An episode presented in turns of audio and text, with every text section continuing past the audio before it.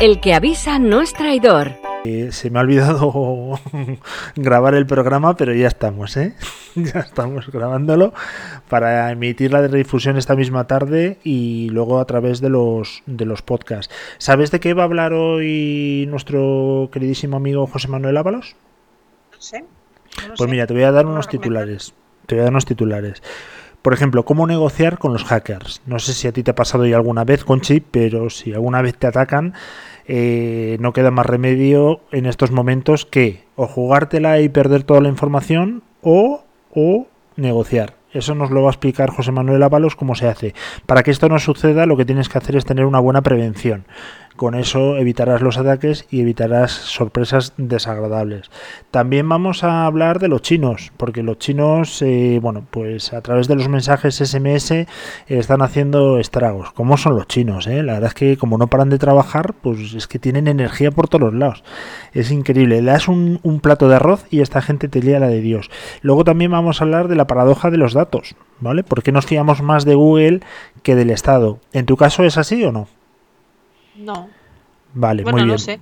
Pues No hasta aquí, Nunca, la verdad. hasta aquí las declaraciones de Conchi Burgos. No, Es que no lo he pensado nunca. pues hay que empezar a pensarlo, porque es una cosa que ya nos, nos está afectando a todos. Luego vamos a hablar de Rusia, otro grandísimo eh, actor dentro del mundo de la ciberseguridad, que hace un poco lo que le da la gana y que van a hablar, o que nos va a hablar José Manuel, mejor dicho, porque van a crear un Internet soberano, independiente del mundo. Empezamos ya un poco a, hacer o poner barreras al campo. En cuanto tienes un instrumento de, de ¿cómo le diríamos?, de independencia, de descentralización, pues ya viene corriendo los gobiernos para decir, no, no, aquí controlo yo. Luego nos lo van a contar porque a mí esa noticia que no, no me gusta mucho. Y luego tenemos una noticia muy, muy cachonda, que nos lo tiene que explicar bien José Manuel porque no sé muy bien de qué va, porque tanto Facebook como Instagram pueden empezar a bloquear los emoticonos del melocotón y la berenjena. ¿Y por qué? Bueno, No, que porque nos lo cuente él, ¿no? Nos lo explique él. ¿Tú lo utilizas habitualmente, el de la berenjena, por ejemplo? Eh, no, no sabía que existía siquiera. Ah, no sabías que existía siquiera. Vale. No lo he pues- buscado nunca, ni en melocotón tampoco. No suelo hablar de melocotones yo en mi WhatsApp ni Vale, en vale. Facebook. Pero tú sabes lo que representa la berenjena y el melocotón, ¿no? O sea, no hace falta hacer una ensalada ni un plato, es un, un emoticono que tiene connotaciones pelín sexuales. Pero bueno, luego que nos lo cuente este hombre, tú que eres en pulcra y ahora te vas a misa a las 12, pues obviamente a lo mejor no controlas. Pero te lo va a decir José Manuel, te va a decir que el por qué, ¿vale? El por qué a lo mejor lo pueden quitar. Es una noticia curiosa, no sabemos, tampoco el mundo va a desaparecer. Eh, con Chargy hablaremos, Chargy, que parece un nombre en clave, ¿no? De un espía. Hablaremos Sí. con, con Laura, que es la CEO de Chargy, eh, sobre el tema de wireless y luego nos iremos, como decías, con Ángela. Pero vamos a hacer una pequeña pausa y yo creo que nos vamos directamente ya con Ávalo, si te parece. Vale, fenomenal. She clack clack boom, she clack clack boom, she clack clack boom, she clack clack boom, she clack clack boom, she clack clack. What is this all about? Settle down, please don't yell or shout. Boom, she clack clack boom, she clack clack boom, she clack. The landlord he lives downstairs will get evicted. Please don't be too loud. Boom, she clack clack boom, she clack clack. You say I'm passive aggressive. How can I not be when you're always talking at me? You say I'm unresponsive, and here you are talking over me. You make me wanna throw this shoe right through that concrete wall. Maybe you should pack your things if it's that dreadful, then just leave it all. Boom, she clack clack, boom, she clack clack, boom, she clack clack, boom, she clack clack, boom, she clack clack, boom, she clack clack, boom, she clack clack, boom, she clack clack,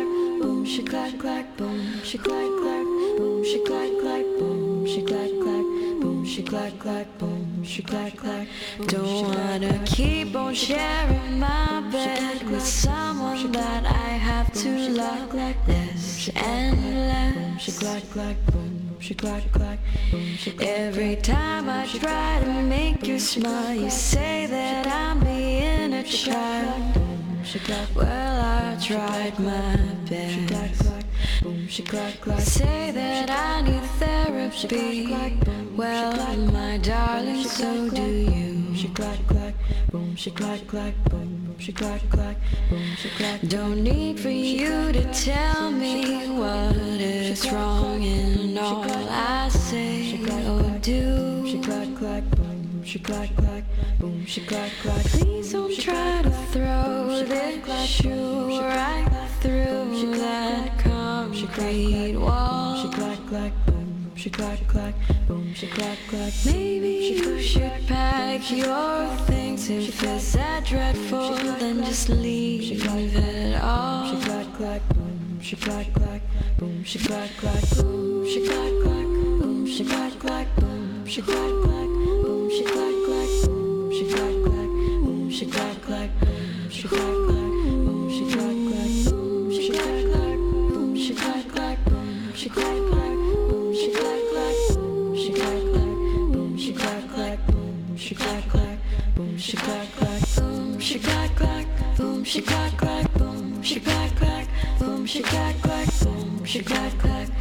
she clack clack, boom, she clack clack, boom, she clack clack, boom, she clack clack, boom, she clack clack, boom, she clack clack, boom, she clack clack, boom, she clack clack, Bueno, ya estamos aquí con nuestro queridísimo amigo José Manuel Ápalo, como todos los lunes, para hablar de ciberseguridad, un tema que no le damos importancia hasta que no nos está ya en las manos y sobre todo con los actores que están interviniendo últimamente. Eh, hoy nos va a enseñar, como decíamos antes, José Manuel, a negociar con los hackers. No sé si tú has tenido alguna ocasión, José Manuel, o has tenido la oportunidad o la desgracia de tener que hacer estas labores, tan ciberatacado o a ti todavía, gracias a Dios, no te ha pasado. No, a mí de momento, buenos días, buenos días a todos. Buenos Hola días. Luis, hola Conchi. Buenos no, de días. momento, de momento no, no he sufrido nunca ninguna negociación ni nada fuera de normal. Sí que sufrimos, en la empresa sufrimos un, un secuestro, un ransomware, pero lo, lo solventamos con cierta eficacia y lo resolvimos con, con gran rapidez. Pero bueno, lo veremos, lo veremos. Si queréis entramos ya con esta noticia o Sí, si no, sí, pues sí, sí. vamos... Dale, dale. Sí, entramos con la de los directamente. Muy bien. Sí, porque me imagino Bueno, que habrá pues, un montón de gente ahora mismo preocupada y secuestrada, como decías tú antes. A ver, ¿qué hacemos en ese caso? Cuéntanos. Protocolo. Bueno, por lo general, vamos. Protocolo de. Pues un poco como en las películas, ¿eh, Luis? Al loro con el tema. A ver, por lo general, normalmente, cuando sufrimos un ataque de, de secuestro de, de nuestros terminales, de nuestros equipos y de nuestros PCs en la empresa, por lo general nos suelen pedir un, digamos, un, un montante que debe ser pagado con criptomoneda, ¿vale? Por lo general. En otras ocasiones sí que existen grupos eh, eh, organizados por detrás, que son las APT, que son las amenazas persistentes, que luego hablaremos de ellas, sobre todo una china que es de las más comunes, que es un grupo de cibermalos que se dedican a, a, a distintos menesteres del crimen, pues por lo general te envían, te suelen escribir vía mail o vía telefónicamente y lo que dicen pues es lo de siempre, hola, hemos secuestrado sus terminales, si lo quieren pues eh, liberar, pues tienen ustedes que hacernos un pequeño ingreso o un gran ingreso, depende. Normalmente de criptomoneda. ¿Por qué utilizan siempre la criptomoneda? Porque la criptomoneda, al ser una moneda virtual, es difícilmente rastreable cuando se generan monederos anónimos y demás. Y una criptomoneda, pues tiene esa ventaja. Si bien ya las fuerzas y cuerpos de seguridad, de, sobre todo de- del Estado, y muchas de a nivel internacional, conocen, digamos, esta, este modus operandi de organizaciones criminales. Por lo general utilizan este tipo de, moneda. Pero bueno, por- para, para ir un poco más allá sobre el tema, cuando nosotros sufrimos un ataque de estas características, nos secuestran algunos equipos, pues hay distintas formas de actuar. Primero lo que hay que hacer es valorar internamente la información que han secuestrado o el equipo que han secuestrado pues tiene un valor monetario o va a suponer un impacto en nuestro negocio. Por lo general, el 80% de los negocios suelen negociar con los cibermalos. Luego hay una parte que, un 10%, que lo que suelen hacer es que tiene una copia de seguridad de respaldo aislada, en la cual no ha sido tampoco, digamos, retenida, que a veces pasa, que a veces no pueden secuestrar tanto las copias de seguridad como la información que utilizamos de diario, eh, un 10% que suele recuperar esa información. Y luego hay otro 10% de empresas que al final pues eh, rehusan a, y dan por perdida esa información. ¿Vale? Pues cuando tenemos normalmente un ataque de estas características, lo que hacemos es como las pelis, ¿no? Eh, bueno, eh, enséñame, déjame que hable con la persona secuestrada, ¿no? Eh, envíame algo que me diga que, está ahí contigo. Pues esto igual, esto es pedirle a, al que ha secuestrado la información de buena voluntad, es preguntarle y decirle, oye, liberanos una parte de la información. Y si detectamos que no contestan o que no liberan esa parte de la información, posiblemente es que no, no puedan ni liberarla. O sea, por lo tanto, estamos también, aparte de un cibersecuestro, estamos eh, en una ciberestafa en toda regla, porque ni los propios hackers, o cibermalos, perdón, en este caso, pueden liberar la información. Asimismo, cuando tenemos, estamos en plena negociación, que se suele hacer vía mail, por mails que son proton mail, bueno, mails que no son rastreables, que se van cifrados, que se eliminan cuando los reciben y tal, bueno, hay una serie, un sinfín de formas de negociar con ellos, de contactar con ellos, decirles que, pues, que vas a pagar una parte, que tienes la voluntad de pagar una parte, y si puedes tú engañarles diciéndole te pago una parte, me lo liberas todo, y en unos días eh, te vuelvo a a pagar la segunda parte y no la paga, pues bueno, ya cada uno. Pero bueno, para, para evitar estas cosas y llegar a, este tipo de negociaciones, ¿qué puede hacer una empresa? Pues principalmente lo que tiene que hacer es tener todos los sistemas actualizados, tener una copia de respaldo de seguridad, por lo general se pide que tengas tres, que tengas al menos una copia de seguridad fuera completamente de, de, los eh, conectada a los sistemas. Luego también lo que puede hacer una empresa es hacer un simulacro de esto, o sea, se pueden hacer, de hecho se solicitan empresas que se dedican a ciberseguridad que, eh, que realizan estos simulacros. El plan de continuidad es muy importante, si no tienes un plan de continuidad difícilmente, sobre aspectos de seguridad de la información, difícilmente podrás tener en un plazo razonable pues José Manuel José Manuel nos ha desaparecido. Bueno, vamos a hacer una pequeña pausa, ¿vale? Mientras recuperamos a José Manuel. Pequeña prueba sobre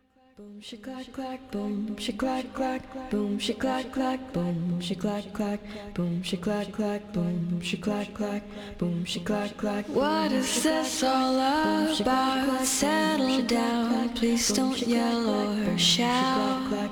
Boom she clack clack boom she clack clack boom she clack the landlord he lives downstairs. Will get Bueno, tenemos a José Manuel. Se ha perdido lo último, ¿eh? No creas que hemos llegado hasta, hasta el final. El último 30 segundos has desaparecido. Yo pensaba que te habían secuestrado. Vaya por Dios. Pues fíjate, podríamos estar haciendo bien. Pues no, no, no he recibido nada al respecto. No, no me piden ningún, ningún pago. Bueno, bueno. bueno, pues lo he dicho. Dime. Pues lo he dicho, yo no sé en qué punto nos hemos quedado, pero bueno, básicamente es estar preparados, prevenir ante la futura adversidad. Bueno, pues dicho queda y a quien le toque la verdad que tenga buena suerte y que no que no le toque. Eso es lo que hay que, rezar. Oye, tenemos eh, muchas más noticias como por ejemplo los chinos otra vez.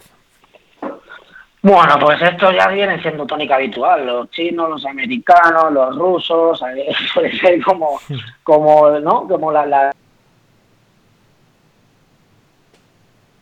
Otra vez hemos perdido a José Manuel.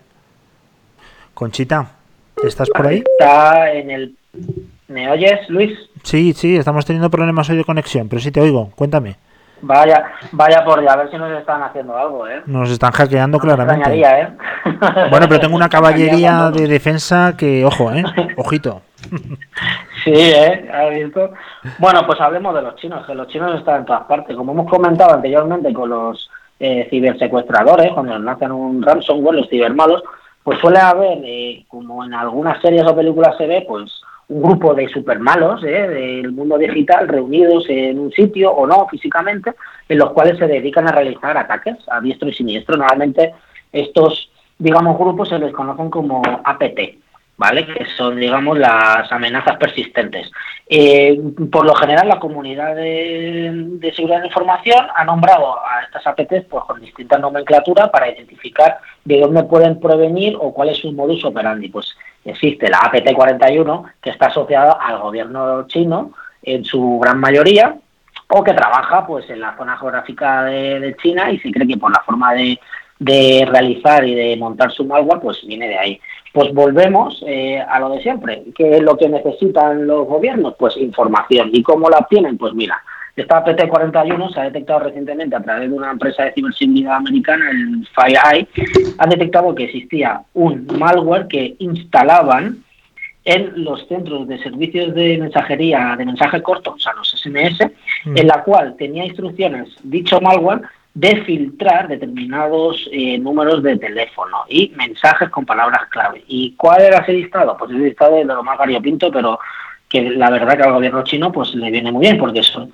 em, datos de activistas, de políticos que, son contrarios, asociaciones que están en contra del régimen chino y de disidentes. Asimismo, ¿qué es lo que qué información era la que la que solían ingestar con este malware? Pues eh, cogían todo el tráfico de red de, esos números de teléfono, las palabras clave para identificarlos, el número email que identifica nuestro terminal y sobre todo todo el listín telefónico, bueno, sobre todo el, mensaje del remitente y del destinatario.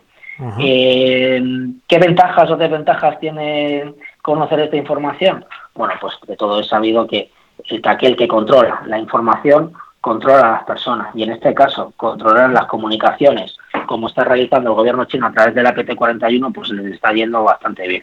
Y encima, José y Manuel, en China, Luis. Y encima en chino, ¿eh? Con, el, con lo difícil que es, para que lo hablen. Oye, exactamente. Recordemos que en China, en China existe, eh, tienen como un firewall, ¿no? Tienen como, como un filtrado en su red de Internet, lo cual en cualquier momento puede coger y puede aislarse completamente de lo que es el resto del planeta en cuanto a las comunicaciones vía, vía Internet. Y en esa línea, Luis, está Rusia, ¿vale? La conocida RUNET. No sé si te suena a ti la, la. Bueno, me suena porque ayer me pusiste un poquito al día, pero vamos, es eh, un poco descorazonador, ¿no? ¿Internet al final va a estar en manos de los gobiernos o qué? Pues eso parece, y en esas están eh, trabajando todos con en pos de la seguridad de sus ciudadanos, como siempre. Pero esto, bueno, ya hablaremos también de, digamos, la, seguridad que, ejerce el gobierno chino sobre sus ciudadanos, eh, pero esto viene siendo con la excusa de que quieren protegerse de ataques externos, el gobierno ruso de Putin lo que ha realizado, bueno, ya lleva realizando desde, desde hace un año, es generar su propia Internet.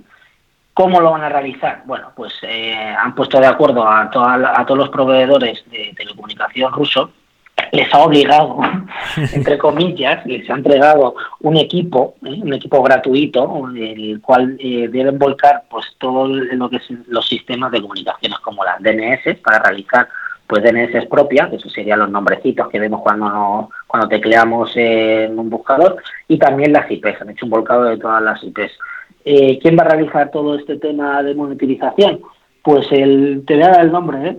que es el servicio de, telecomunicaciones rusos, el Roscom, Roscomnador. O sea, imagínate, ah. suena, suena bastante preocupante el Roscomnador. Sin embargo, desde el gobierno ruso están diciendo que no van a aislar ni mucho menos lo que sería la red rusa, si bien lo que quieren hacer es que en determinados momentos en los que ellos reciban ciberataques a sus conexiones y, y a lo que viene siendo la RUNET, que la RUNET sí que sí que trabaja sobre la, internet de la que estamos todos, pues realizar desconexiones puntuales. Y asimismo, en el momento que se vean ellos que desde los eh, servidores que se están ofreciendo ajenos a Rusia se está se tienen sospechas de que están realizando algún tipo de, de ciberataque, aislarlo completamente y tener ellos su propio servicio.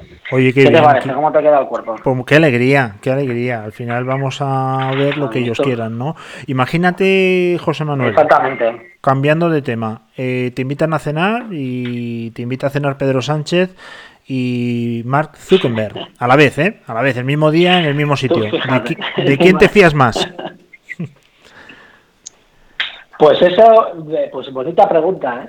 Porque aunque nos parezca mentira, nos fiamos más de Facebook que del propio gobierno ¿eh? a la hora de ceder nuestros datos. Aunque también es por hecho que damos por, por sentado que el gobierno sabe todo de nosotros y aquel que no aquel que no sea consciente, pues es bastante iluso, ¿no? Me pasa que sí que es cierto que el gobierno lo que hace no es de momento es machear la información que hay en los distintos ministerios, ¿no? O sea, por un lado tienes la ciudad social, por otro tienes eh, Hacienda, por otro, bueno, pues tiene distintas informaciones que no están ingestadas dentro de una misma base de datos donde se va macheando, ¿no? O eso creemos. Pero Facebook sí tiene esa capacidad. Puede aplicar Big Data por la información que le entregamos gratuitamente y demás. Pues en esas ha saltado una discusión, eh, pues hará cosa de una semana, sobre la, digamos, eh, acción que quiere llevar el Instituto Nacional de Estadística, el INE, en colaboración con eh, las tres grandes eh, empresas de telecomunicación de nuestro país, como es Movistar, Vodafone y Orange.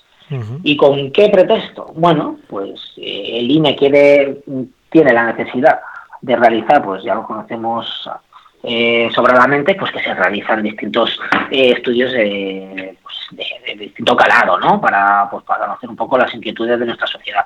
Pues en esas andan detrás.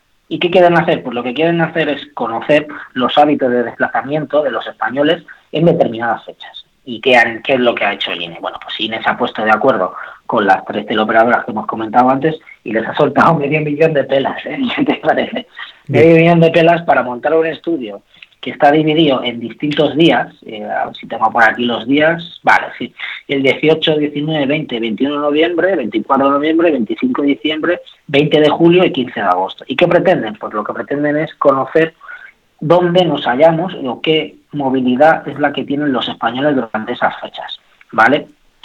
Hay que hacer constar que el INE jamás va a tener datos eh, de ningún tipo personales. Lo único que van a tener es no es ya ni la geolocalización, sino lo que van a tener es la localización del terminal. O sea, no van a saber realmente eh, quién está detrás de ese terminal. Pero bueno, se ha levantado muchas, pues un debate eh, que, está bien traído, porque bueno, eh, siempre hacernos plantear qué es lo que están haciendo con nuestra información, pues resulta gratificante. Pero en este caso, la pelea creo que va de a muerta, porque es que la información que van a obtener no es una información más allá de dónde se encuentra el terminal en un determinado momento y en determinadas horas, porque hay que destacar que el INE va a realizarlo, en, van a solicitar la información de esos terminales en 4 o 5 horas, que son las 7 de la mañana, las 10, las 2, las 6, las 10 de la noche y creo que las 2 de la mañana, ¿vale? Y ¿Cómo van a realizar este estudio? Pues bueno, lo, lo que han hecho las teleoperadoras han sido dividir España en cuadrantes, ¿no? En celdas.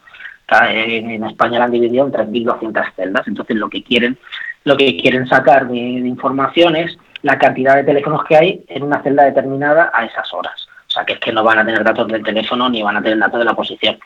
¿Qué te parece?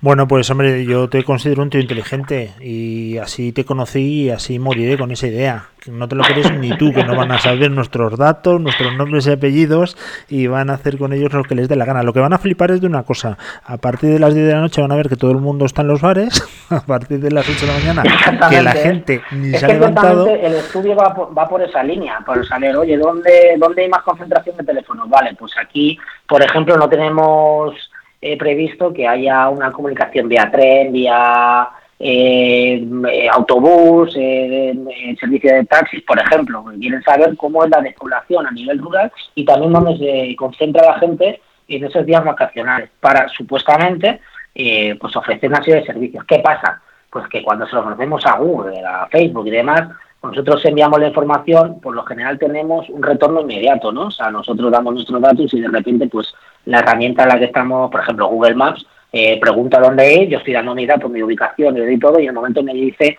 eh, qué posibilidades tengo alrededor. El INE es mucho más lento, ¿no? Entonces no vemos ese retorno. Y entonces tenemos, pues, cierto, no sé cómo decirlo, ciertas reticencias a que el gobierno, ¿no? Con ese miedo, miedo que nos controle, pues, ha saltado a, la, digamos, a, a, los medios y a las redes, pues eh, este debate que a mí me agrada. Ajá. Bueno, yo espero que a mí no me fichen mucho, que yo soy una persona muy independiente, así que los días, luego lo recordamos, me parece que has dicho 16, 17, 18, 24 de diciembre, bueno. 18, 19, sí, te los canto, 18, 19, 20, 21 de noviembre, 24 de noviembre, 25 de diciembre, 20 de julio y 15 de agosto. Cabe destacar que tanto Vodafone como Orange sí permiten escribir y rechazar que se les que se notifiquen sus datos. Movistar no. Movistar Ah, decidido, que dado, la- dado, la- dado los datos sin, sin ningún tipo de, de posibilidad de que lo rechace el usuario. Pero Vodafone y Orange sí. Vodafone un poquito más fácil, que lo puedes hacer mediante su aplicación y mediante el teléfono. Y Orange, pues lo que te pide es que envíes típico mail con tu DNI, bueno, con serie de Sí. datos eh, burocráticos para solicitar, para rechazar que te lo hagan.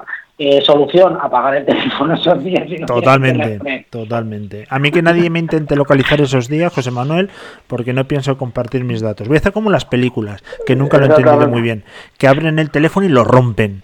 Y hombre, apágalo y quita la SIM, ¿no?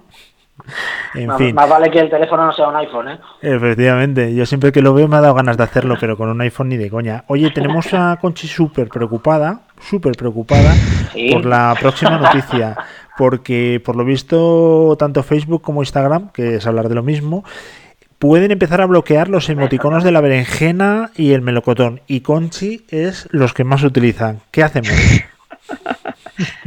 Pues es un problemón, ¿eh? Seguramente ninguno de los tres sabemos y seguramente tengamos Facebook y lo utilizaremos en mayor medida o menor, pero existen unos, un decálogo, ¿no? Que son los estándares de la comunidad. Los estándares de la comunidad, digamos que es como un manual de buenas prácticas, ¿no? Del uso que tienen que hacer los, pues los que utilizamos Facebook, ¿no? Los usuarios. Y en la última actualización, aunque ya lleva tiempo, pasa que esta salió a la palestra porque uno de los usuarios habituales de estos emoticonos, como no podía ser de, relacionado con el mundo del porno, pues ha levantado y ha alzado la voz porque, claro, eh, se ha percatado de que Facebook y Instagram puede censurar el emoticono de la berenjena y el melocotón cuando se hace un uso, digamos, eh, mm, segmentado para eh, ofrecer servicios sexuales, ¿vale? O sea, que las personas que se dediquen a ofrecer servicios sexuales eh, a través de las redes sociales, de estas dos redes sociales en concreto, pueden verse que esos emoticonos se eliminen y que no aparezcan, ya que la berenjena como el melocotón, la berenjena, pues está asociado a, a lo que sería un elemento fálico, ¿no? Que nos puede venir a la cabeza ahora o no, más o menos en tamaño, envergadura y demás.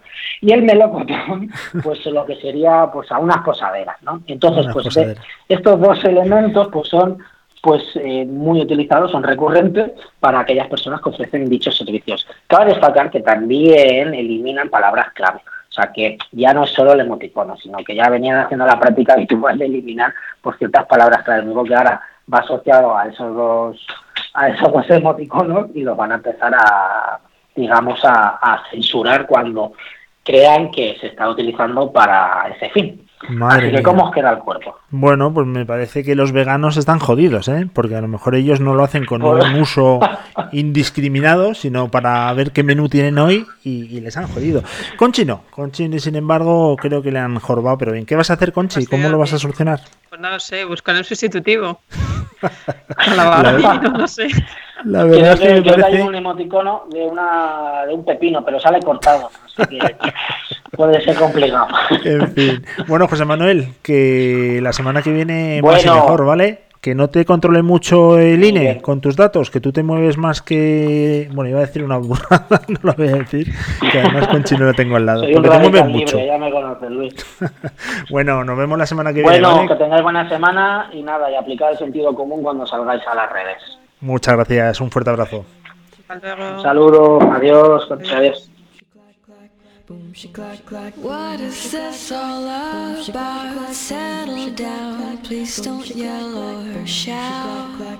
Boom, she clack, clack, boom, she clack, clack, boom, she clack. The landlord, he lives downstairs, will get evicted. Please don't be too loud. Boom, she clack, clack, boom, she clack, clack. You say I'm passive aggressive. How can I not be when you're always talking? at me. You say I'm unresponsive, and here you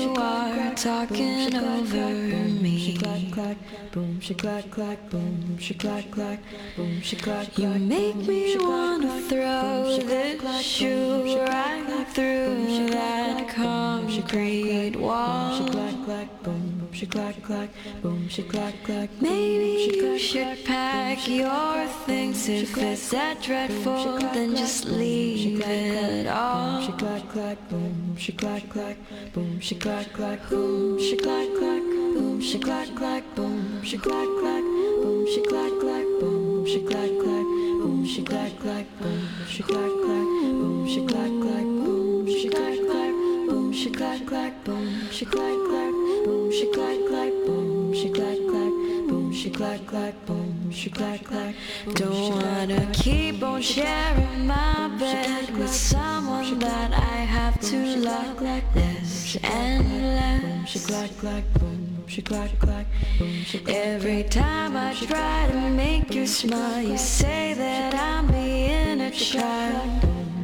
Well, I tried my best. Say that I need therapy.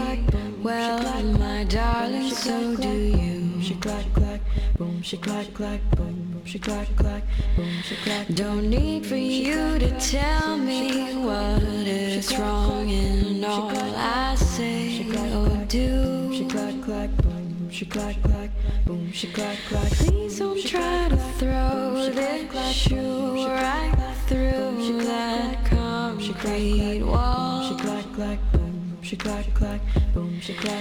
Maybe you should pack your things if it's that dreadful, then just leave it all. Boom, she clack clack, boom, she clack clack, boom, she clack clack, boom, she clack clack, boom, she clack clack, boom, she clack clack, she clack clack, boom, she clack clack, boom, she clack clack, boom, boom, boom, boom, boom, boom, boom, boom, boom, boom, boom, boom, boom, boom,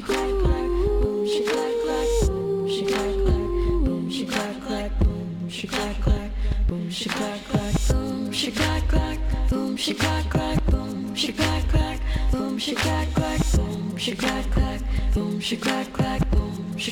boom, she clack clack, boom, she clack clack, boom, she clack clack, boom, she clack clack, boom, she clack clack, boom, she clack clack, boom, she clack clack, boom, she clack clack.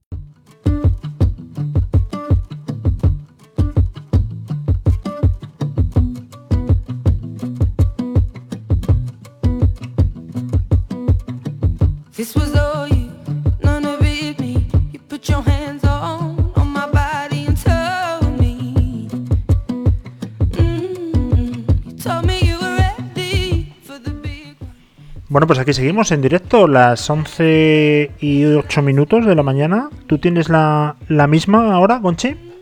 11 y 9. 11 y 9. Bueno, pues será que, que tú tienes mejor información que yo.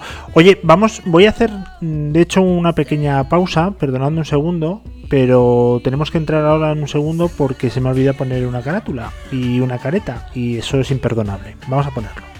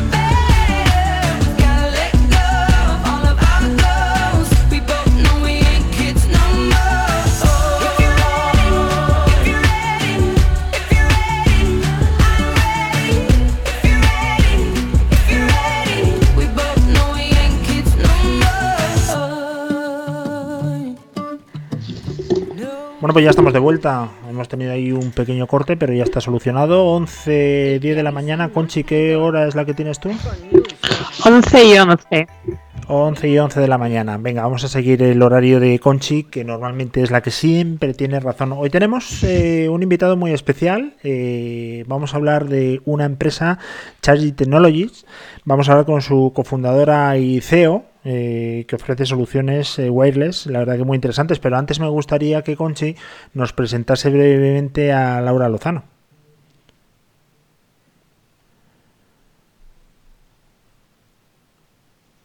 ¿Me escucho? ¿Hola? Hola Laura. Hola. Sí, escucho.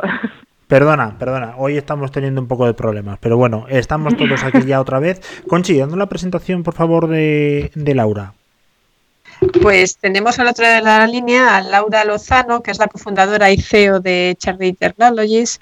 Eh, es grado en Administración y Dirección de Empresas en la Universidad, Universidad Camilo José Cela, con un programa de emprendimiento e innovación. Eh, además, ha trabajado en banca, en moda, en gestión de eventos y ha sido profesora hasta marzo del año 2016, que decidió formar Charlie Technologies junto a su socio Héctor Morel. Y además de todo esto, pues tiene varios premios, como el Premio Emprendedoras 2016, ganador de la sexta edición del Premio Emprendedor Universi- Universitario Universidad Complutense de Madrid, Premio Ayuntamiento de Madrid, Premio Emprendelo 2016 y ganador de JUS. bueno, pues eso no lo puede decir cualquiera. Eso solo lo puede decir una persona, que es Laura Lozano. ¿Qué tal? ¿Cómo estás, Laura? Muy bien, muchas gracias por la presentación. Un placer Oye. estar compartiendo la mañana con vosotros. Muchísimas gracias. Perdona por los problemas que hemos tenido al principio, pero bueno, toquemos madera y, y ya estamos, eh, como te decíamos, en directo a las 11 y 13 de la mañana del día 4 de noviembre. Laura, para quien no te conozca, aunque hemos hecho una selección de, de tus logros, que tienes muchísimos más, ¿cómo te defines y quién eres? Vale, bueno, yo soy una persona muy normal porque cuando voy a algún, a algún evento y demás que, que hablan sobre temas de emprendimiento me hace mucha gracia que todo el mundo se cree que soy ingeniera y que he hecho de todo y realmente, pues como habéis dicho, yo he estudiado ADE y he montado una empresa súper tecnológica, es decir, que no hace falta realmente ser un ingeniero para hacer una empresa de este tipo. Lo que hace falta es ser una persona arriesgada, tener una buena idea e ir a por ella. El resto de cosas se consiguen y así lo hemos hecho. Empezamos a presentarnos a concursos de emprendimiento para validar la idea de negocio. Eh, la sorpresa fue que a todo el mundo le gustó, los íbamos ganando, después de ir ganando premios, eh, inversores se fueron fijando en nosotros, después de los inversores y de los premios se fijaron en nosotros clientes potenciales, porque hemos invertido en marketing cero euros realmente de momento. Y ha sido un poco locura porque estamos trabajando con los mayores retailers en tema moda eh, aquí en España, eh, con empresas del sector Oreca, en banca y demás. Ha sido todo, pues eso, eh, echarle morro, por así decirlo, ser valiente y luchar por la idea y el resto de cosas. Si eres trabajador, te rodeas de un buen equipo y de gente que es mucho mejor que tú, al final van, van ocurriendo. Bueno, la gente está pensando, está diciendo que no es ingeniera, que tiene una empresa de tecnología, se llama Chargy, no sé si lo estamos diciendo bien, si no me corriges, por favor. Perfectamente. Dinos Sí. exactamente qué es lo que hace Chargy. Vale, eh, nosotros lo que hemos creado es un nuevo canal de comunicación entre las marcas, eh, los espacios y el público, tanto de los espacios como de las marcas. Y lo hemos hecho de una forma que, eh, bien es cierto que normalmente no hay que, hay que aconsejar a la gente lanzarse a la piscina sin haber validado el modelo. Nosotros lo que hicimos es, oye, yo me fijé que las personas estaban dispuestas a, bueno, pues interactuar eh, con empresas eh, respondiendo encuestas y demás a cambio del wifi y dije, oye, pues si las personas están dispuestas a hacer esto a cambio del wifi, hay algo mucho más importante hoy en día que es la batería. Las personas, eh, bueno, pues si no tiene batería te quedas sin wifi y ya la gente no se conecta tanto porque cada vez hay más datos, más baratos, ya el 5G nos va a hacer la vida mucho más fácil a todos. Entonces ya, ya esa necesidad está bastante cubierta y dice, bueno, pues si la gente está dispuesta a hacer esto por, por el wifi, por la batería, eh, mucho más porque hoy en día eh, si te quedas sin batería te has quedado eh, sin los datos, sin las llamadas, sin la tarjeta de crédito porque muchos llevamos ya la tarjeta de crédito del teléfono, las tarjetas de embarque de los aeropuertos, de- bueno, realmente estás incomunicado, ¿no? Totalmente. Eh, pensé que haría falta esta solución porque no la había visto en el mercado. Sí que es cierto que había empresas que ponían los típicos armarios en espacios públicos, que tenías que pagar por dejar el teléfono ahí y además ese teléfono se quedaría en un armario que tú no podrías estar utilizando si estás en un evento o en un restaurante y demás. porque Ajá. mientras se está cargando, tú estás en otro sitio, no puedes ver si te estás recibiendo llamadas y demás. Luego sí que hay, hay otras empresas que intercambian batería eh, por dinero, por X minutos, tú tienes que pagar.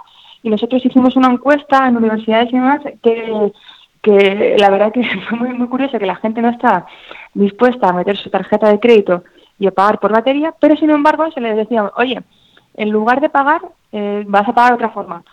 Eh, ¿Podría responderme una encuesta breve de tres preguntas o ver cinco minutos, o sea, cinco segundos de, de un vídeo promocional? Y todo el mundo decía que sí, como loco. Entonces, Ajá. nada, directamente no, nos fuimos a ello.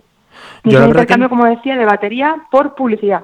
Pero no lo acabo de ver, Laura. Me lo tienes que explicar y bajar al terreno porque el concepto está claro. Pero ¿cómo consigues batería?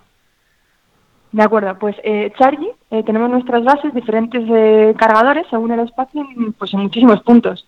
De hecho, nuestra tecnología está presente ya en 45 países. Y ahora estamos haciendo una inversión fuerte para estar más presentes en, en España. Entonces, tú te bajas la aplicación de Chargy, está tanto en la App Store de, de- Android como de Apple. Y nada, pues ahí te aparecen todos los puntos donde está Chargy, tú buscas el más cercano, además en los restaurantes que tenemos desde fast food, en cervecerías, en retailers y demás, eh, tú entras, coges un cargador y si lo conectas no funciona. Como comentaba, tienes que descargarte la aplicación y eh, escanear un código QR, el que aparece en cada cargador.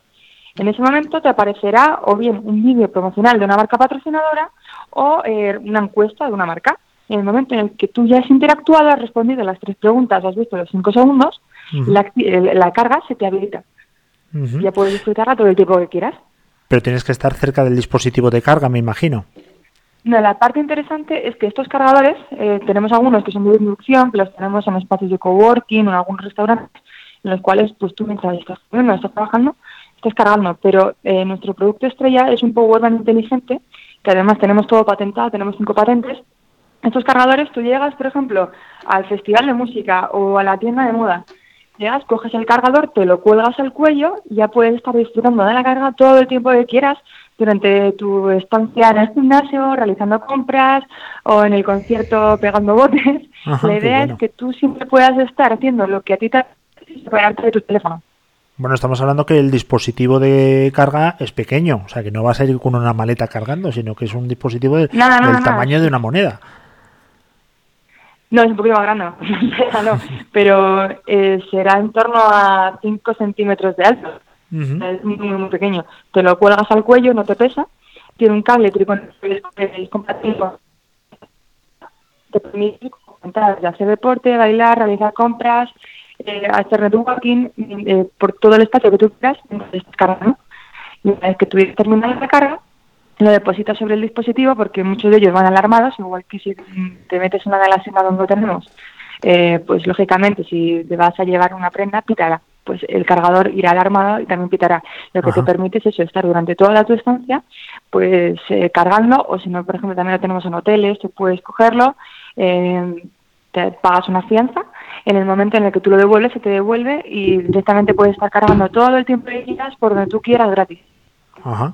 Oye, una pregunta, ¿esto sirve para cualquier tipo de dispositivo? Para, por ejemplo, Conchi que utiliza esos móviles eh, chinos malísimos, ¿verdad, Conchi? Huawei. Huawei, o, o esos pedazos de iPhone que utilizo yo. ¿Sirve para todos?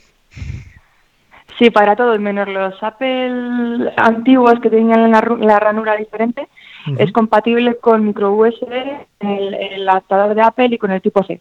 Ajá, o sea, prácticamente el 98% de todos los teléfonos del mercado. perfecto. ¿Por qué decís en Chargy que es una empresa enfocada a Internet de las cosas y el Big Data? Sí, porque nosotros realmente, como comentaba, eh, el, el negocio de Chargy, como no cobramos a los usuarios económicamente, les hacemos que hagan responder una encuesta. Esa información es muy útil porque, para que os hagáis una idea, eh, preguntas tipo, oye, si te compras una chaqueta, ¿qué color te gustaría? ¿Azul, amarilla o verde? Pues si el 80% te dice, oye, quiero la chaqueta color verde, oye, le estás dando una información súper interesante a las marcas. ¿Qué pasa? Que las marcas se gastan una millonada en estudios de mercado. Y además, ese estudio de mercado, cuando van a lanzar el producto o van- quieren que alguien utilice su servicio, lo hacen un poco a ciegas. Es un poco lo que ellos piensan que va a funcionar. Entonces, lo que nosotros proponemos desde Chari es, oye, espera un momento, deja de gastarte esa millonada sin tener la certeza de que va a funcionar, pregunta a tu público qué es lo que quiere y en función de lo que ellos te digan lo que quieren, tú se lo vas a dar directamente. Con lo cual, eh, esa encuesta que tú vas a realizar a la marca es básicamente para que la marca te dé a ti justamente lo que tú has dicho que quieres, para que te tengan en cuenta. ¿Cuántos puntos tenéis en España de, de carga aproximadamente? Uy, pues la verdad es que no podría decir porque vamos eh, sumando bastante de día a día. Justamente, eh, justamente acabamos de cerrar con, con el grupo Andrés, por ejemplo, con la, con la cadena KFC. Es que estamos en muchísimos puntos, pero alrededor de fácil en España, unos 1.500, bueno, a lo mejor un poco menos porque te estoy diciendo a nivel mundial, porque tenemos Ujú. 4.000 puntos a nivel mundial. Ujú. O sea, no, no te podría decir ahora mismo porque vamos cerrando cosas cada semana. Claro, y esto requiere una Pero vamos, inversión que cualquier importante. persona que se meta en la aplicación va a ver todos los puntos. O sea, tú te metes en la aplicación y tienes te geolocaliza y te dice cuál es el que está más cercano a tu posición, me imagino. Sí, mira, por ejemplo, tenemos una, una campaña muy divertida. En el Camino de Santiago tenemos puesto, eh, pues a lo largo de todo el Camino de Santiago, por ejemplo, un montón de puntos en las hospederías, en los restaurantes para los peregrinos, para que nunca se queden sin batería. Como, como te digo, es que tenemos un montón de actividad diferente y en la aplicación cualquier persona que se quiera meter va a ver su punto de carga más cercano, para que nunca se queden sin comunicarse. La parte interesante también para los dueños de los establecimientos que contratan Chari es oye, te va a llevar un flujo de personas que a lo mejor no tenían intención de entrar a tu tienda o a tu restaurante por el reclamo de cargar su teléfono. Es un estudio que dice que de media una persona que está cargando el teléfono está entre 15 y 45 minutos más consumiendo. En lugar de tomarte un café, pues a lo mejor le tomas dos. Sino Claro. más personas consumiendo durante más tiempo. Claro, en- para cargar el teléfono, me imagino, claro, estarás ahí el tiempo necesario para poder irte con una carga Exacto. suficiente y consumiendo. Es. Oye, esto para un local, por ejemplo, que nos está escuchando gente que tiene locales, tiendas, retail, etcétera, eh, ¿tiene coste? Sí, claro, eso depende de la cantidad que se quiera. Pero eh, los costes mínimos, ya si quieren, que me escriban a info.chargy.com y nosotros les hacemos el estudio pertinente. O sea, nosotros encantados de colaborar con todas las personas que nos llamen. ¿Y la encuesta quién, quién la hace? ¿La misma tienda retail, por ejemplo, o puede ser otra marca que no tiene nada que ver? Sí, tenemos diferentes opciones. Puede ser eh, la propia, el propio espacio o también marcas patrocinadoras que no sean competencia del mismo. Eso en función de la cantidad de espacios que tengan y de las necesidades de cada espacio nos podemos adaptar. Nosotros Ajá. tenemos acuerdos con empresas de publicidad que podemos poner publicidad. Así que eso ya te digo, en función de las personas que, que quieran contactar con nosotros y, y del caso de cada uno nos podemos adaptar. Exacto. Tenemos diferentes soluciones. Eh, Conchi Burgos, yo creo que tienes una pregunta para Laura, ¿verdad? Sí, Laura, me gustaría saber qué expectativas de crecimiento tenéis y si tenéis pensado ampliar a otros productos aparte de la carga. Sí, bueno, nosotros, como habéis comentado antes, el tema de IoT, eh, nuestro principal producto es el producto estrella, es el de la carga inteligente, que ofrecemos, como os estoy comentando, en un montón de puntos. Pero ¿qué pasa? Que la gran mayoría del equipo que forma Chari son pues ingenieros expertos en IoT, en temas de backend, de software, un montón de cosas más. Y hay muchas empresas que a lo mejor no tienen o tienen una- idea eh, muy interesante, pero no saben cómo llevarla a cabo. Entonces, mm, en algunos casos nos vienen a nosotros para desarrollarles el proyecto y nosotros tenemos la capacidad de desarrollar proyectos ad hoc en temas de IoT. Ahí hay cosas que ya por mm, acuerdo de confidencialidad no, no puedo comentar, pero hacemos diferentes proyectos. Oye, ¿y ¿dónde producís? Porque tenéis una inversión, al fin y al cabo. Hacéis un, un hardware y, y esto tiene un coste, un I más D, un desarrollo.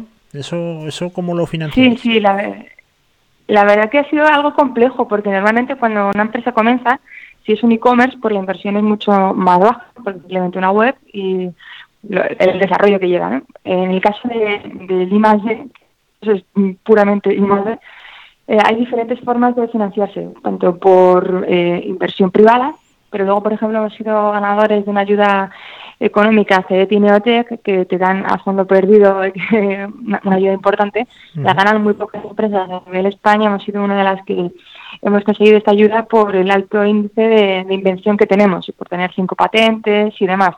Y nosotros, como comentabas, además somos una empresa 100% made in Spain. Desarrollamos, eh, creamos todo en España y además eh, fabricamos todo en España. Así que en ese sentido somos made in Spain total.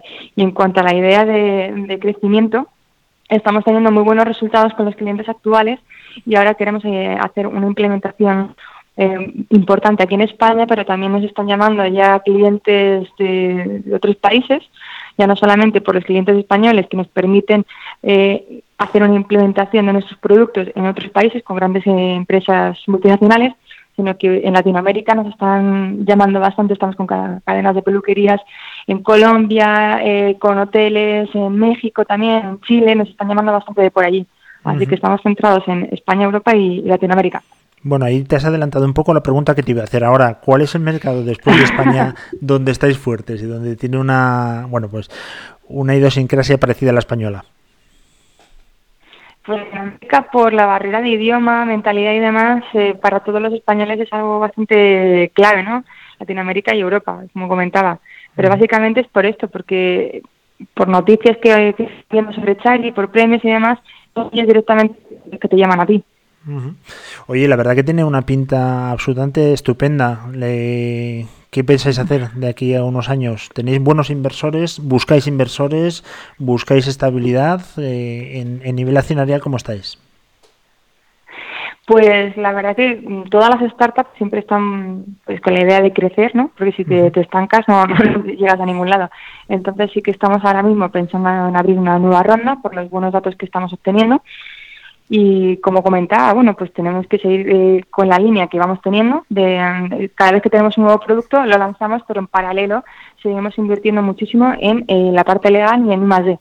Ujú. Y nada, pues como te digo, es eso, es, eh, seguir creciendo. Pero lo que queremos sobre todo es crecer no solamente por la parte de inversión, sino por facturación, porque es lo que estamos haciendo. Chari es una empresa bastante joven, de dos años y medio, hace dos años y medio era PowerPoint, y ya llevamos un año con la implementación que hemos tenido que hacer el desarrollo completo, patentes y demás, y la verdad que estamos teniendo unos datos fantásticos. O sea, que si en un ¿y año hemos logrado todo esto, en dos años, eh, pues me veo con la, una implementación interesante en Europa y Latinoamérica, como comenté.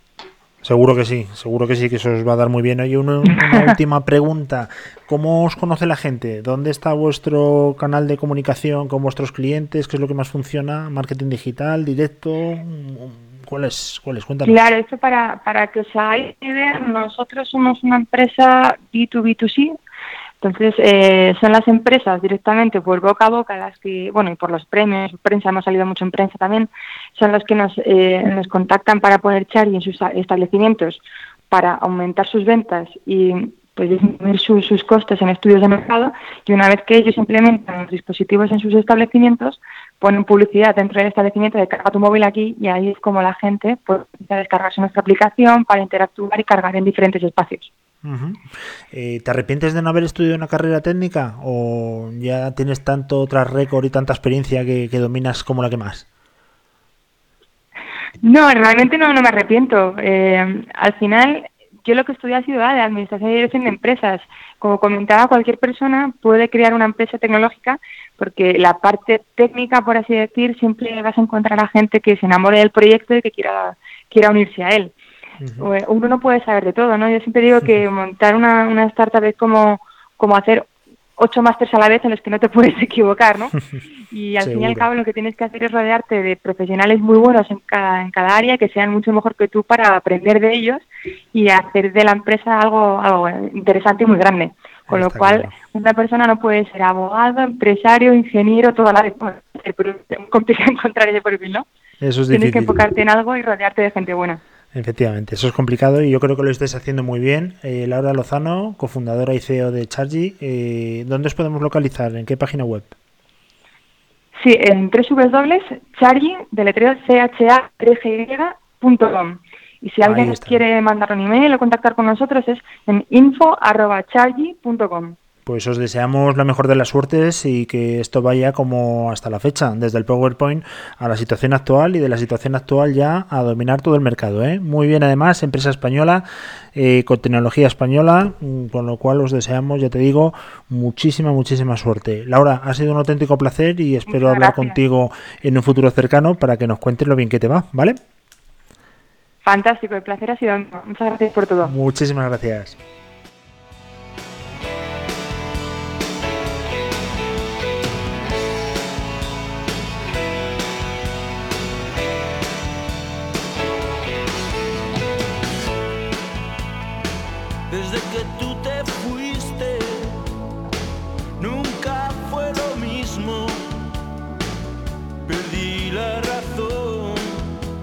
Pasarme de listo.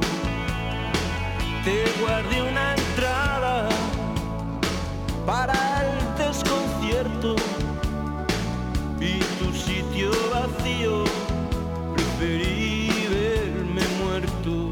Bueno, pues la verdad que un- una idea pues que es súper útil. ¿Tú cuándo, cuánto te dura la batería de un móvil a ti, más o menos, Conchi? Eh, me dura un día entero, si no le doy mucho uso. No le doy mucho uso yo al móvil tampoco. ¿eh? No, pero estás todo el día en redes sociales. Te vemos súper activa, participativa, aunque sean las de más que una radio, Pero pero sí le das duro, ¿eh? Desde el PC siempre. Desde el ordenador, de verdad. De verdad, Conchi, que así España no va, ¿eh? Hay que utilizar más el móvil. Eh, bueno, pues la verdad que una idea muy buena. Yo sí soy de los que se cargan una o dos baterías al día, ¿eh? Soy un heavy user. Sí. De hecho, hoy me ha venido la notificación que me imagino que también en, en Android llegará de los usos que haces durante la semana en minutos.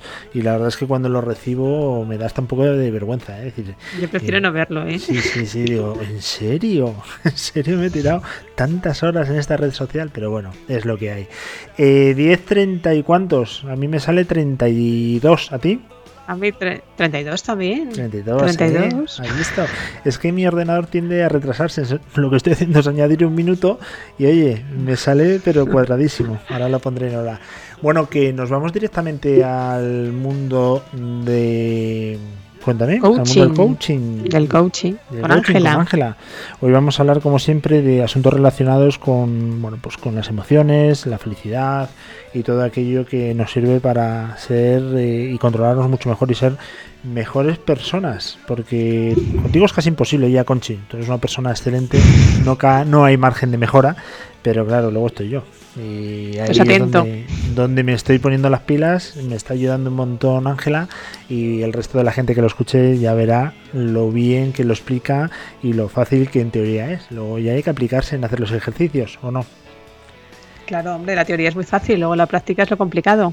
Pues venga, vamos a escuchar a Ángela en un ratitín y volvemos.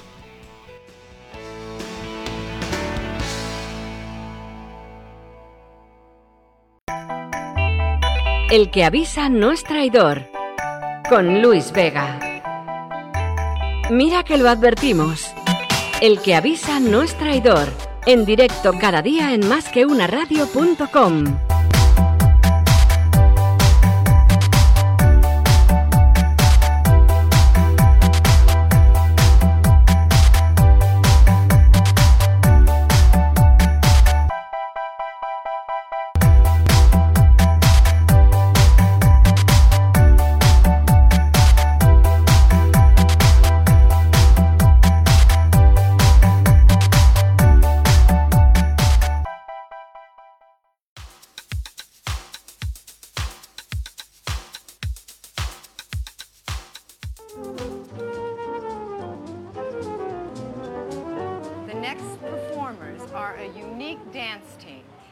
25 years old and she is 84 years old. Please welcome Spencer and Barbara.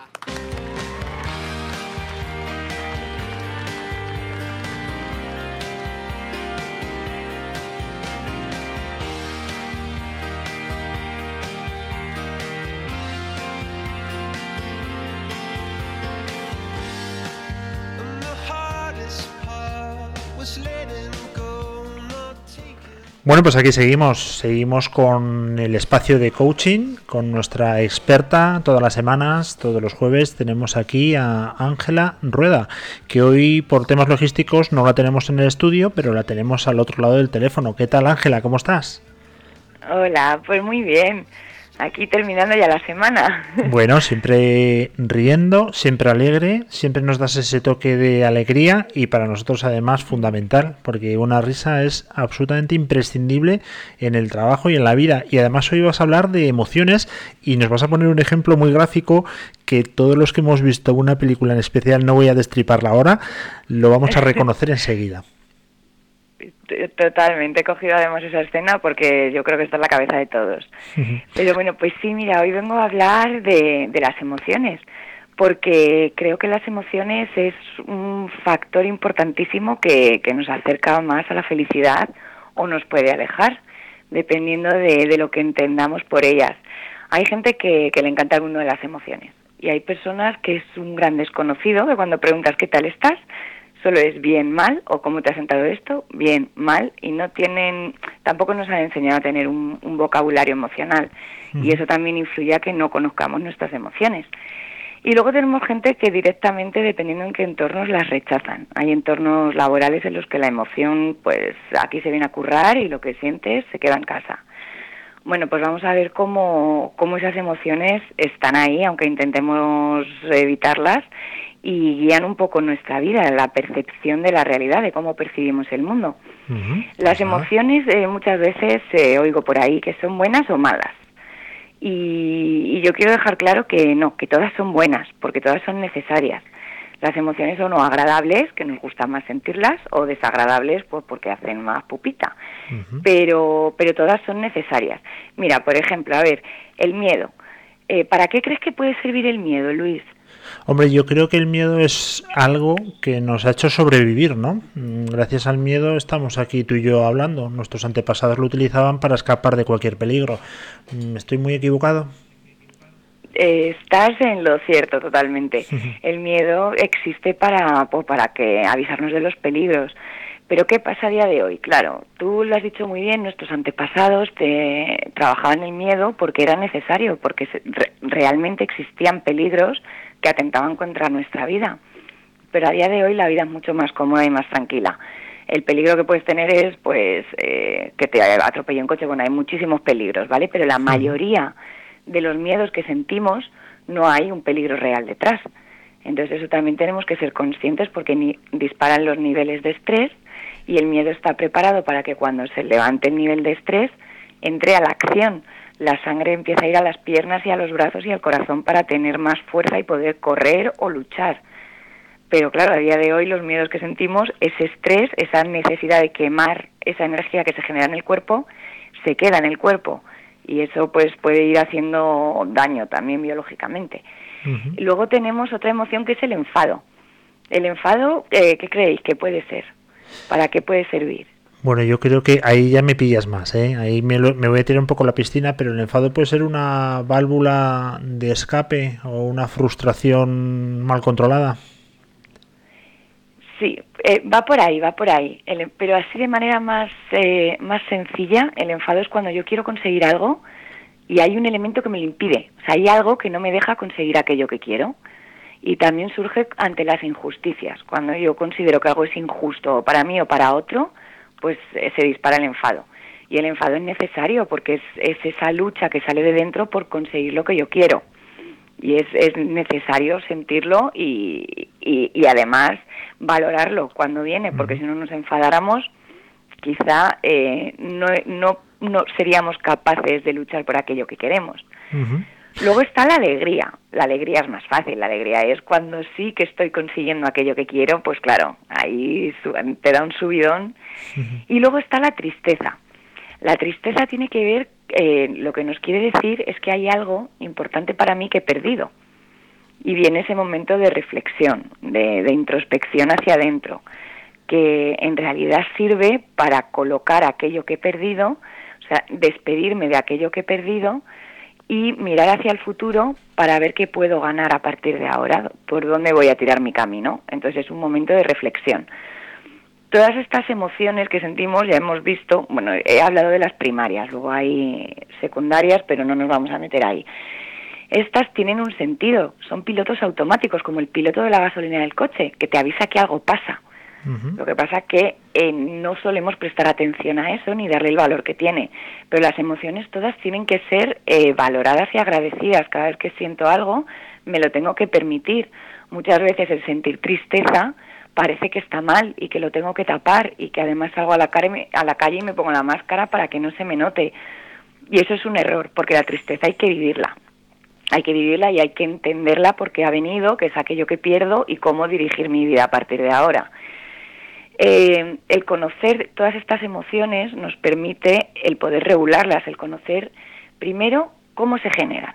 Una emoción se genera siempre por un input, algo que ocurre fuera, fuera que genera un pensamiento en mí y ese pensamiento, eso que estoy pensando, que es como estoy interpretando lo que ocurre, ese pensamiento es lo que me da lugar a la emoción.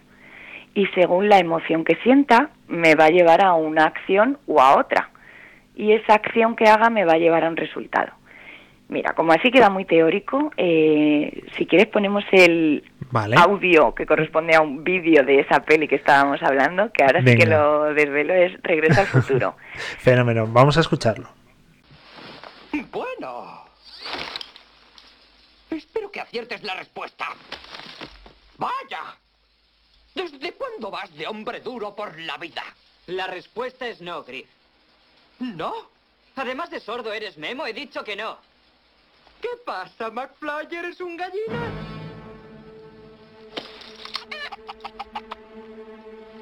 ¿Qué me has llamado, Griff?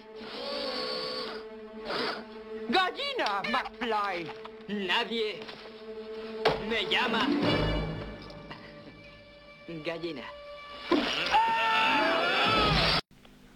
Nadie me llama gallina. Ángela, esto es mítico.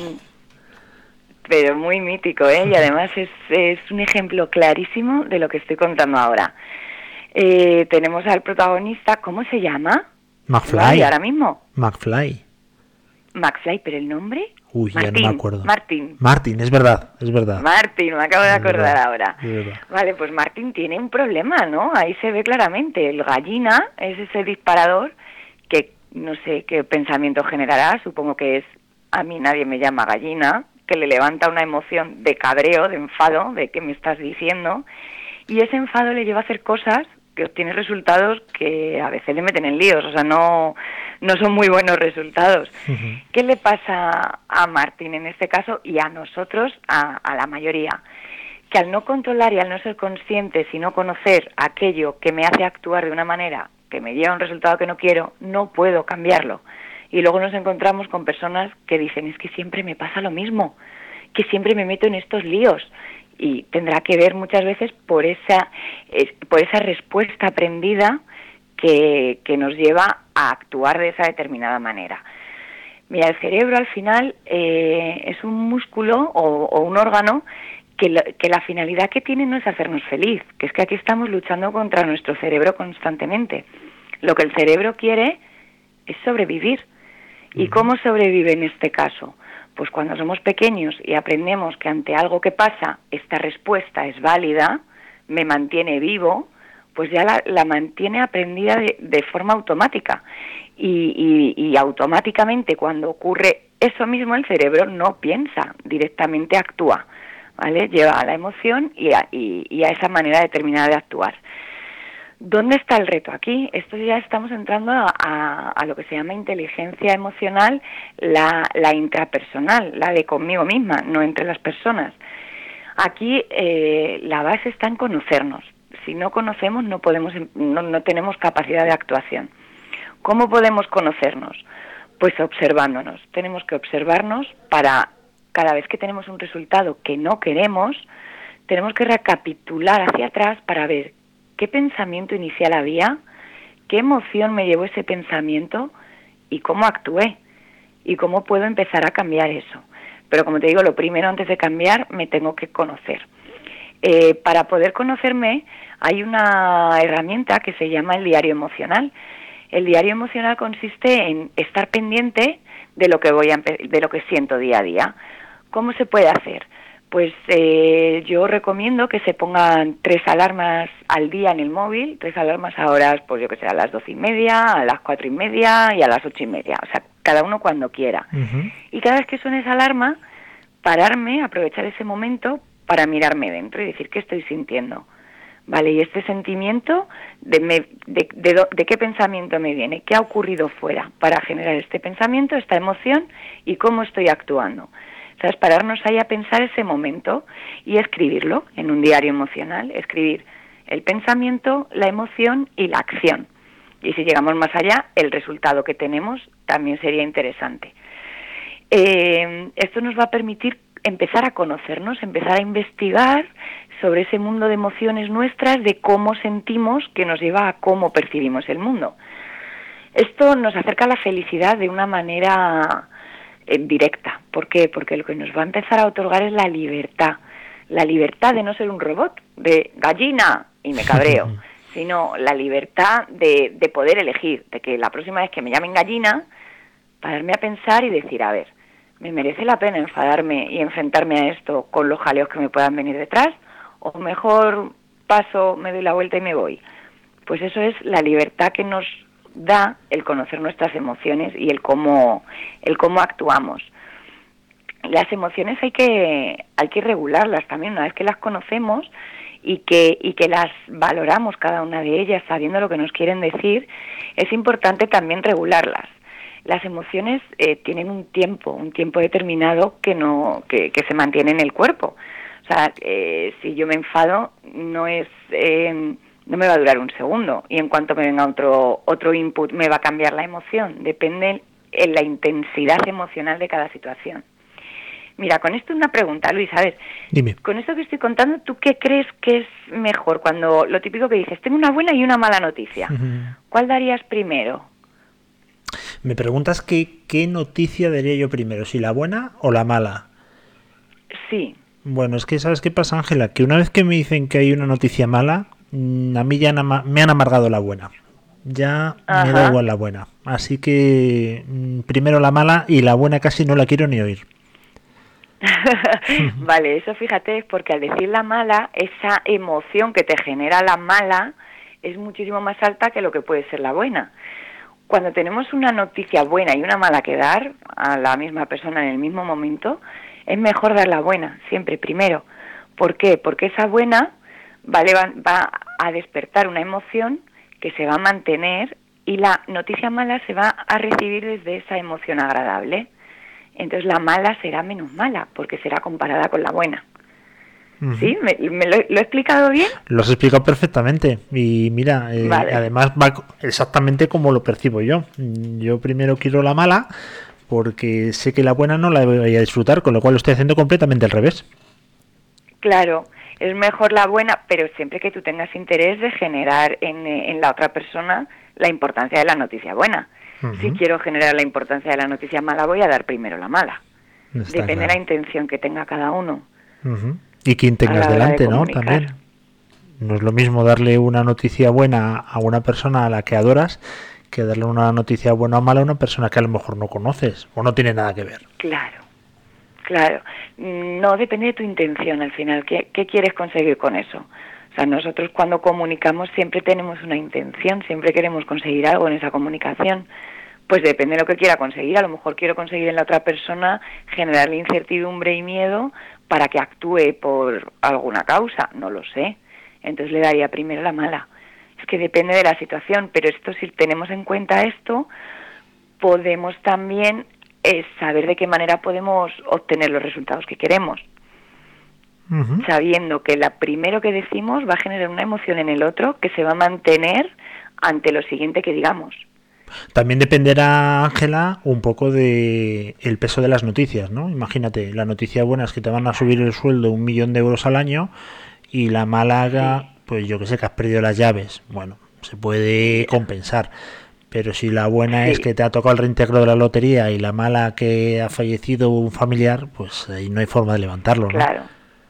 No hay forma de... No, hombre, la mala va a ser mala y va a afectar, claro, depende también de la implicación emocional que tengas con, con la noticia que te vayan a dar.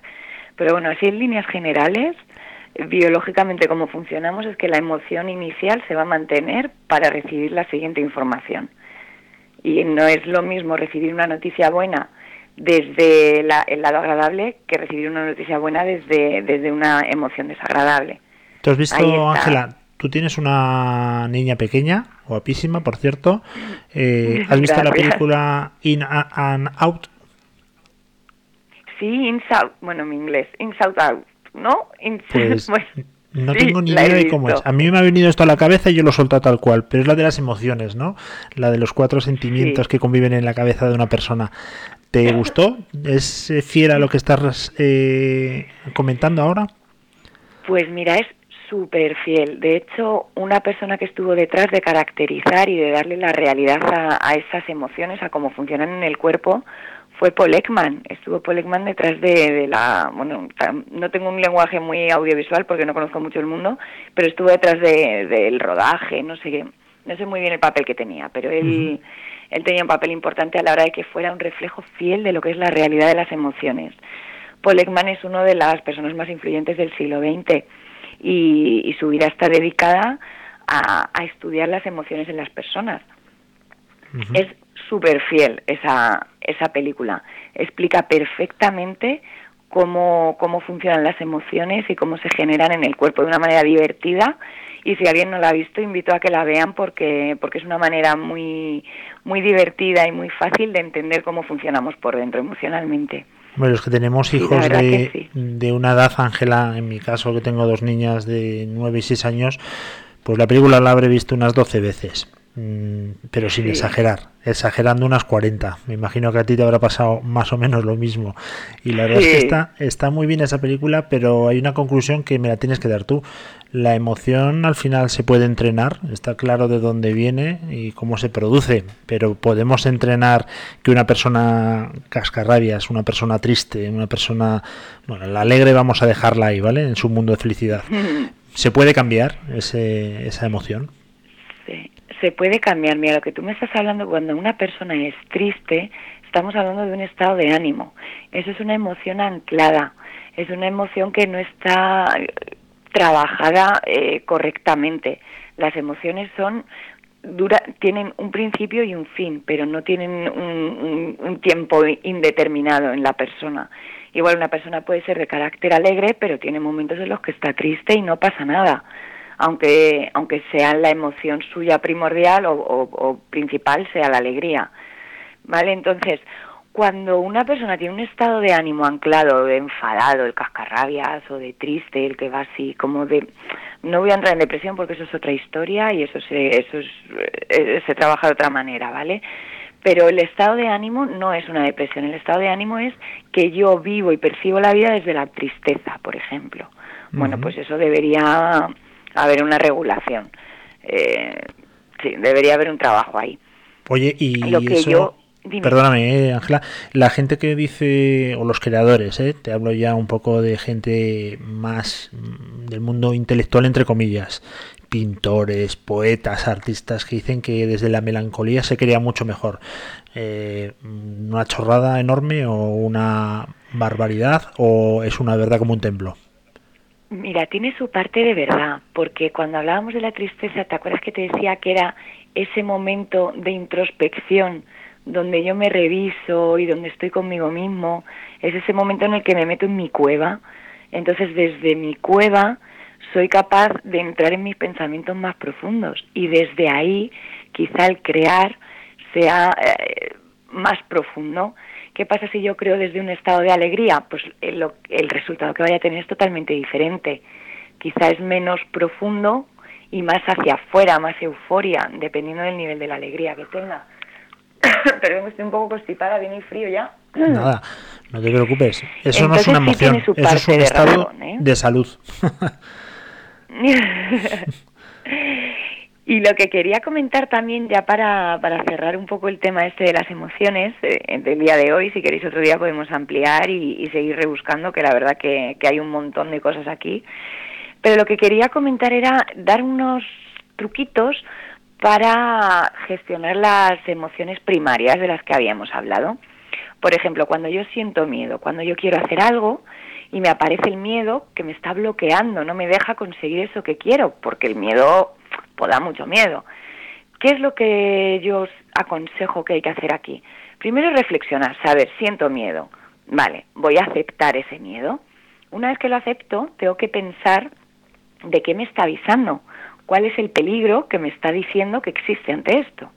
Y ante ese peligro tengo que analizar qué probabilidad tengo de que ocurra. Hay gente que dice, no me monto en un avión porque, porque eh, se puede caer y me da mucho miedo. Vale, ¿qué porcentaje hay real de que exista este eh, eh, qué porcentaje hay de que te pueda ocurrir, qué porcentaje de aviones que hay volando diariamente, cuántos tienen un accidente, vale, bajarlo un poco a tierra. Bueno, luego nos encontramos como David de Miguel, que estuvo el programa pasado, que él sí tuvo un accidente de avión. Claro, en su caso, la probabilidad, él alguna vez me ha contado que cuando se va a montar en un avión, él piensa qué probabilidad tengo de tener dos accidentes de avión. Esto ya a mí no me puede volver a tocar. Efectivamente. Vale, por donde voy es cuando tienes un miedo, tienes que mirar si ese miedo es real, qué probabilidad tengo de verdad de que me vaya a ocurrir y qué me pierdo si hago caso a ese miedo, que me pierdo de eso que quiero conseguir haciendo caso al miedo. Y poniéndolo en la balanza es, eh, pues, tirar para adelante. También otra pregunta ante el miedo es, ¿qué es lo peor que me puede pasar? Cuando yo siento un miedo y lo tengo localizado, o tengo miedo que me echen del trabajo. Vale, ¿qué es lo peor que me puede pasar? ¿Realmente me van a echar del trabajo? ¿Realmente? O sea, hay que pensar qué es aquello que pierdo y qué, y qué peligro puede haber real ahí detrás. ¿Vale? Luego, por otro lado, está el enfado. El enfado, la manera que yo aconsejo que se puede empezar a regular, primero es observándote y localizando un- una situación que te genere un enfado de nivel 5. Vamos a poner una escala de 0 a 10. Una situación que me genere un nivel 5. Pues a mí me genera un nivel 5 que mi hija venga y me suspenda un examen como me pasó ayer. Pues bueno, 5. Voy a poner un nivel 7, que ayer me cabré. Vale, tengo el nivel 7. Yo sé que a partir del nivel 7, como pase de ahí, pierdo las riendas. O sea, empiezo a decir cosas, a tener actos que quizá luego no me gusten, como quizá pues gritar o, o decir cosas que luego me arrepienta. Cuando pasamos ese nivel 7 es en el momento en el que luego va a venir la tristeza, porque voy a perder el control sobre mis actos. ¿vale? El enfado va a, a- a calentarme, ¿no? Ese fuego que sale por la cabeza en la película de Inside Out, ¿es? ¿No? Inside Out. Ese fuego que le sale al muñeco por la cabeza y entonces ahí ya no puedo pensar, ya actúo como los animales. Entonces, para regular el enfado, tengo que saber qué niveles de enfado tengo y saber cuál es el nivel ese 7 en el que yo ya voy a perder eh, las riendas. Y entonces en ese momento empezar a actuar, respirar, contar y, y, bueno, cada uno que tenga la técnica que quiera, pero saber que de ese nivel no puedo pasar porque entonces eh, pierdo, pierdo el control de la situación. Efectivamente, Vale, además, a, partir, cuando- a partir de ahí, Ángela, lo que sucede eh, prácticamente ya no está bajo tu control, ¿no? Es lo que se llama luego el arrepentimiento. ¿Por qué he hecho esto? El arrepentimiento. Hmm.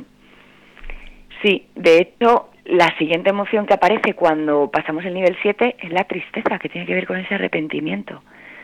Es la sensación de haber perdido algo, que he perdido el control. He perdido el control, seguramente haya actuado en contra de mis propios valores o de lo que yo considero que es importante, quizá haya dañado con palabras eh, a una persona que quiero, entonces eso es una pérdida. Y entonces viene la tristeza después de, de un enfado de nivel alto. La Pues- tristeza, Pues, eh, perdona, eh, que te he cortado. Me cuesta creer, me cuesta creer, Ángela, que tú alguna vez has estado en, un, en una fase de enfado, ¿eh? No me gustaría verte Uf. tampoco, eso también es verdad, pero con toda la felicidad que transmites, me cuesta verte en un nivel 7, ¿eh? Mm, Sí, bueno, ayer casi lo toqué, ¿eh? porque esto de ser padres, eh, a veces la gestión emocional, a veces te, te, te descubres a ti misma diciendo, a ver, ¿qué ha pasado aquí? Esto no, no, no puede pasar. Pero sí, ayer yo mm, no llegué al 7, pero quizá me quedé en el seis y medio, ¿eh? Y, y, y es verdad que es difícil enfadarme, pero Bueno, Ángela. me quedé en el seis y medio y, y luego es verdad que, que le pedí perdón a la, a la niña porque la grité y no me gusta. Me parece Bueno, un es comportamiento agresivo. Pero en ese momento Es completamente entendible y todos los que somos padres hemos pasado por esa fase del nivel 7, 8, 9, 10, en mi caso incluso hasta el 12 sobre 10, pero es normal, es, es una cosa humana, también lo provocamos nosotros a nuestros padres y es ley de vida, lo que hay que saber es eh, parar, como decías tú, detectar ese nivel 7, poner en marcha los mecanismos de parar, de piloto automático y de volver otra vez a relajarse porque en frío se piensa muchísimo mejor. Ángela, se nos acabó el tiempo, que la verdad que ha sido un auténtico placer, pero que te echamos mucho de menos. Queremos que vengas aquí al estudio, ¿vale? sí, para la próxima a ver si, si puedo cuadrar agenda y puedo estar por allí. Que a mí me gusta más estar allí viéndoos la cara. Y además es más nos divertido. encantó que lo sepas, nos encantó a, a todo el mundo el programa del pasado lunes, donde hiciste una entrevista fantástica y salió del patrón que estamos utilizando los jueves contigo eh, y se convirtió en una charla, la verdad que muy, muy amena, con un invitado que trajiste que yo recomiendo a todo el mundo que lo descargue o lo escuche de nuevo a través del podcast en el programa del que avisa nuestro traidor del pasado lunes, día 28. Yo lo, lo recomiendo encarecidamente. Ángela, nos volvemos a ver, ¿no? La semana que viene. Sí, la semana que viene estaré por allí. Oye, una última cosa. ¿Dónde te puede localizar la gente? Que me lo ha preguntado ya varias personas. ¿Dónde me pueden localizar? Eh, No bueno, coordenadas tengo- GPS, ¿vale? Pero sí, Sí. donde te pueden ver en redes sociales o en LinkedIn. ¿Cómo te pueden buscar? Mira, en LinkedIn, Ángela Rueda Soto. Hay dos, eh, sería lo que pone Coach Ágil ACC. Ujú. Fenomenal. Vale. Pues yo creo que como todo el mundo utiliza de los que nos oyen LinkedIn, porque somos una empresa o somos una radio dedicada a la empresa, yo creo que ahí va a ser la mejor manera y la más fácil. Coach, Sí, por ahí me suelo mover de vez en cuando, publico cosas o comento, sí. Perfecto. Pues que la gente te busque ahí. De todas formas, nosotros ya lo pondremos también en nuestras redes sociales, en el programa, para que la gente te tenga bien localizada y te conozca, por lo menos a través de las redes, y vean esa cara de felicidad, que de verdad es contagiosísima. Es una cosa increíble. Muchas gracias. Nos vemos la semana que viene. Ángela, un beso. Eso es. Un besito, hasta luego. No, we ain't kids no more. She clack clack, boom, she clack clack, boom, she clack clack, boom, she clack clack, boom, she clack clack, boom, she clack clack, boom, she clack clack, boom, she clack clack. What is this all about? Settle down. Bueno, pues seguimos en directo este día 4 de noviembre, cuando son las 12 y 3 minutos de la mañana. Hemos escuchado atentamente todo lo que nos tiene que decir, contar y enseñar Ángela Rueda, que la volveremos a tener el viernes, si no me equivoco, ¿verdad, Conchi? El jueves, perdona, te equivocas. Ay, es verdad, claro, es que para nosotros los jueves son viernes. Ya tengo eso metido en la Claro. Efectivamente, nosotros estamos de lunes a jueves todos los días de 10 y media a 12 y media y por la tarde en redifusión de 7 y media hasta las 9 y media aproximadamente. Hoy vamos a tener un poquito menos de programa, pero pero eh, viene a continuación, ¿qué es lo que tenemos ahora, Conchi? A las 12 y media. Pues tenemos un nuevo programa de nuestros soldados eh, que esta vez lo presenta el coronel José Luis Calvo. José y Luis vendrá Calvo. con dos generales. A ver con dos generales. eh, y luego tendremos eh, series. Una serie que además yo he visto también. Que algunas veces Ricardo trae series en las que yo no puedo participar. Pero hoy me voy a poner las botas. Porque es un super serión. Successions. ¿Tú lo has visto? No, no lo he visto. ¿La recomiendas? Te lo recomiendo encarecidamente. Pero además con de rodillas y, y por No supuesto hace falta, ¿eh? No hace falta. Sí, sí, Tanto sí, no. que nos conocemos. Eh, un super serión, ¿eh? De un imperio mediático, como puede ser más que una radio.com, donde la sucesión del patriarca, que es el que lleva las riendas del tú? cotarro, pues hace que se maten los, los hijos. Pero bueno, la verdad que es súper interesante, está muy bien hecha y tiene un final de segunda temporada que realmente no puede dejar a nadie, a nadie indiferente. Pero bueno, eso lo veremos en su momento. Eh, Conchi, ¿qué más? Pues hoy ya con eso ya cerramos el día, ¿no? Ya Hoy cerramos el las- día. Bueno, perdona, cerramos el día del que avisa nuestro traidor, no de la radio, que obviamente seguimos aquí. Y mañana No, ten- bueno, quiero decir, con nuestros soldados y más que series cerramos ya la misión del día y la redifusión de las siete y media de la tarde. mañana estaremos en directo a partir de las diez y media en el que avisa nuestro traidor, de nuevo con Martín Huete, con Juan Sánchez, director del curso de blockchain del IEB. Estaremos también con Mamis Con Digitales. Fernando, Fernando López Abril, su nuevo programa, su nueva sección que viene con las mamis digitales. Mamis Digitales. Y luego tendremos Rock and Pills con nuestro con amigo Álvaro y con talento, con María Gutiérrez. Por la tarde tendremos a la segunda María del día, que será María Blanco en Ruido Blanco, programa de pensamiento económico que es eh, el líder de todos los programas de pensamiento económico del mundo. Seguro. ¿Cuántos eh, conoces de pensamiento económico, de economía? El mejor, conozco el mejor y me vale. Efectivamente, eso es lo más importante, respuesta acorde a tu coeficiente intelectual de altísimo nivel. Y nos volvemos a ver mañana. Le habló con Chiburgos, aunque tengo una voz un poco masculina y Y Luis Vega. con una voz pelín femenina, pero pelín es lo que toca. Aquí tenemos efectos especiales para todo el mundo. Mañana más y mejor, 12.06 de la mañana, 4 de noviembre, mañana día 5 iremos al programa número 32 de la cuarta temporada del Cavisano Traidor. Un abrazo y hasta mañana. Hasta mañana.